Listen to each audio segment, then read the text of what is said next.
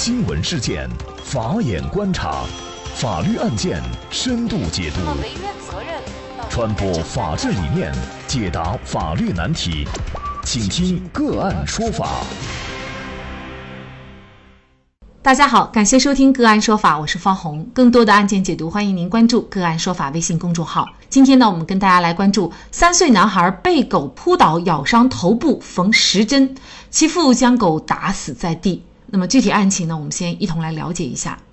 据吕先生介绍啊，在本月的二十三号晚上十点左右，他带着妻子和儿子从小区的正大门进入，走到一幢楼下的时候呢，一条白色的大狗突然窜出。直接扑到了走在后面的儿子身上，并且呢将儿子头部咬伤。吕先生见状，直接一脚将狗踢开，并且在地上捡了一个木棒，追着将狗打翻在地，直至将狗打死。吕先生说，当时儿子满脸是血，他们急忙就把儿子带到了医院治疗，头部缝了十针。后来呢，他去物业处调取了监控，发现狗是当天晚上十点零二分从小区西门进入，十点零八分儿子被狗咬伤。在打狗的过程当中，吕先生说他的胸部也被狗咬伤了。在二十八号上午，吕先生提供的视频当中可以明确看到。狗进入小区没有保安阻拦，现在呢也没有人认领这条狗。吕先生呢在小区张贴了很多寻找狗主人的传单，希望知情者呢能够和吕先生联系，但是直到现在也没有找到狗主人。那么就在这种情况下，怎么来看吕先生当场把狗打死的行为？如果狗主人找不到，吕先生还有什么样的办法维权？相关的一系列法律问题呢？今天我们就邀请云南大格律师事务所主任耿学莲律师和我们一起来聊一下。耿律师您好，你好，樊主播，感谢耿律师。好好的在小区里散步啊，遭遇意外横祸，怎么来看吕先生当场把狗打死的这个行为呢？我认为吕先生在他儿子被这个狗咬伤以后，那么他把这个狗打死，这个行为呢，出于气愤，情有可原。通常情况之下。他的这个行为将狗打死的这个行为是可以免责的，但是我认为李先生的这个行为呢，其实本身也并不理智。为什么这么说呢？就我们从他这个案情当中可以看到一个情况：李先生后来追打狗的这个过程当中，是不是他自己也受伤了？他是他儿子被狗扑倒以后，他已经一脚将狗踢开。那么也就是说，狗对他儿子，包括他本人，已经没有了现实的伤害。那么这个时候，他继续追着这个狗打，狗是被他打死了，但他自己的胸部也被咬伤了。第二呢，是这个狗呢，它是一个动物，即便是我们人与人之间，我们都不主张同态复仇，就你打我一拳，我也要打你一拳，都不主张这样啊这种这种做法。更何况它只是一条狗，是不是？那么事实上也是一个不理智的行为。换句话说，这个狗扑倒他儿子这个行为，在危险已经解除的情况之下，他罪不至死。我觉得我们没有必要把他打死。所以呢，我觉得这个行为呢，从这两个角度来看呢，是情有可原的一个行为。但是呢，整体上行为本身并不是一个理智的行为。所以呢，很多这个网上的网友啊，大家对吕先生做法呢，都是持赞成的态度啊。打死狗，确实狗是一条生命。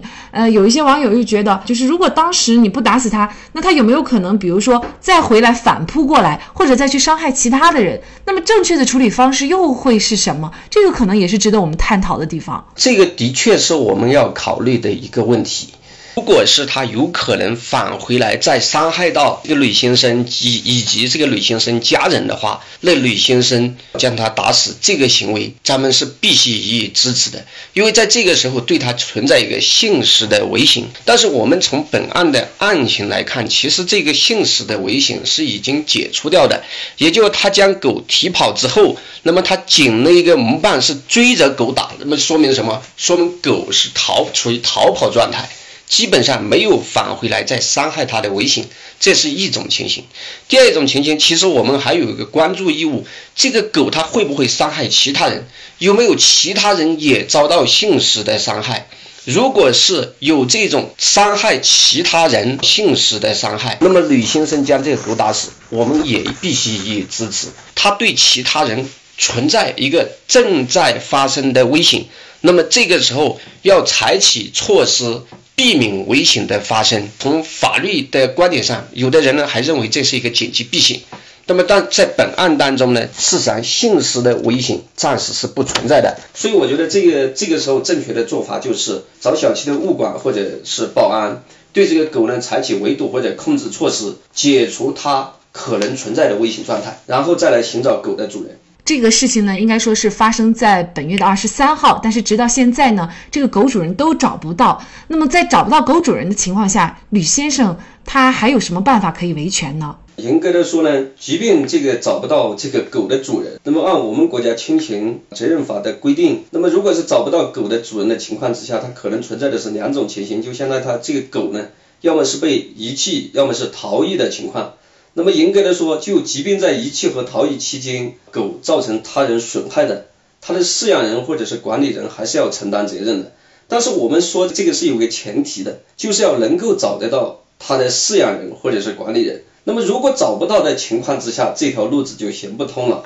那么，在这个时候呢，我们可以考虑从以下途径来让自己得到救济或者是赔偿。一呢，是他可以找这个动物的管理部门设立的动物致害救助基金给予补偿。那么，准确的说，这个呢是什么？是为了让自己得到救济的一个补偿渠道。这个呢，在我们国家侵权责任法当中也有相应的规定。它规定呢，就对于无法找到原所有人或者管理人的，它可以由动物的管理部门设立的动物自害救助基金给予补偿。我们认为在本案当中，物业公司要承担相应的责任。也就是说，怎么办？他如果找不到狗的主人，他可以找物业公司来为自己维权。为什么说他可以找物业公司呢？那么物业公司，我觉得他有两个责任是有可能要承担的。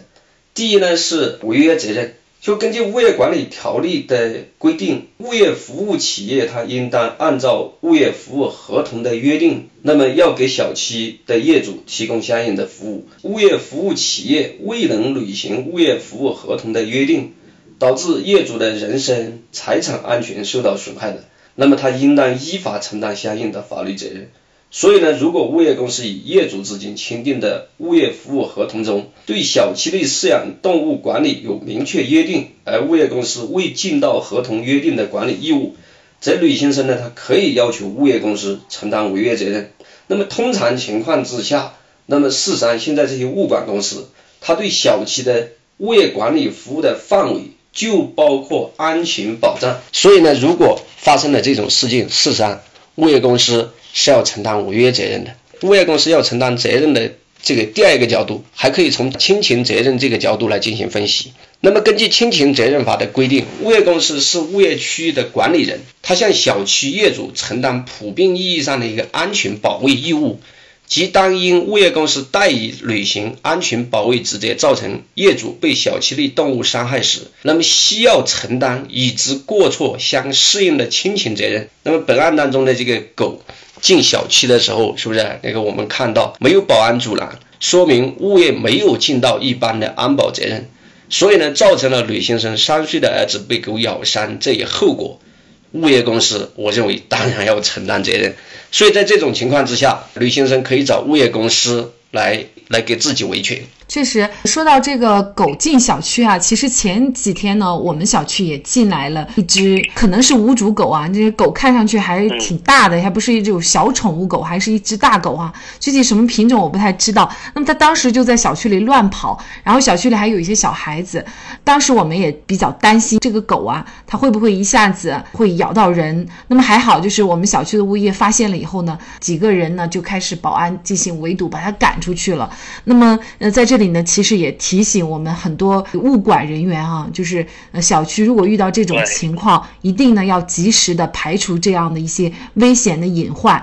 但是呢，还有一个问题呢，我们也不得不讨论，就是这个流浪狗，还有一些有主狗的这个管理啊，确实是非常的让人担心啊。因为即即便是有一些狗，它有主人，主人有的时候呢，他也不善于管理，经常出来，比如说不牵狗绳，或者呢，放任狗呢在这个小区里面或者其他的一些公共场所啊自由奔跑啊，这些管理让人担心。法律上有没有一些比较有效的管理措施呢？就这个问题而言呢？其实到当前为止，我们国家对于这种狗的，就是大家饲养狗这些管理呢，目前是没有一个统一的管理方式，或者说从国家层面没有这个统一的立法之类的规定。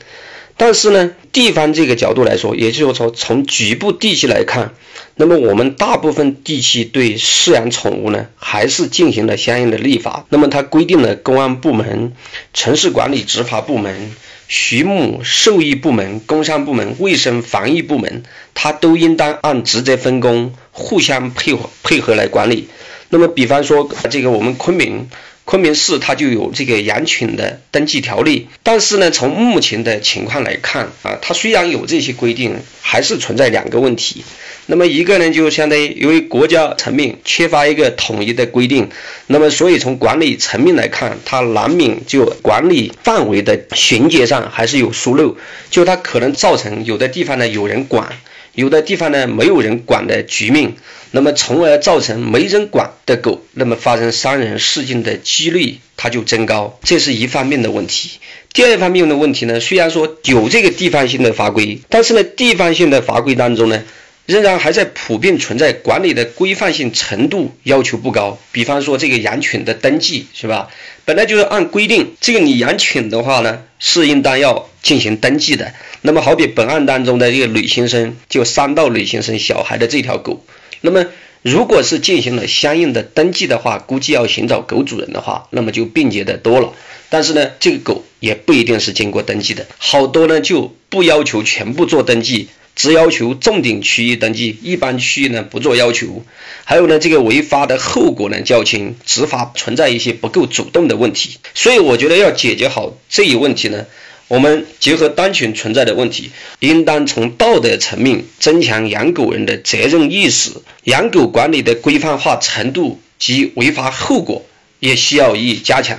然后呢，能够建立起主动执法、查运登记的相关制度。加强对流浪动物的管理，那么我觉得在必要的时候，甚至可以将流浪的动物的管理提高到动物福利的高度，并进行相关立法。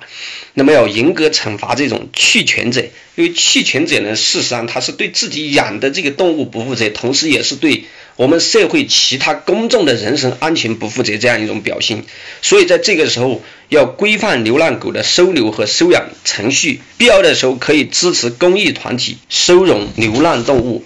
所以这个问题的确。让大家担心，但是我觉得我们可以从提高养狗者的他的道德意识，让他自己对自己养的狗加强管理。同时呢，我们提高这个管理的规范化程度和违法后果，包括建立起主动的呃执法查验登记制度，甚至支持其他一些公益的团体，那么对流浪的这个狗进行相应的收留收容。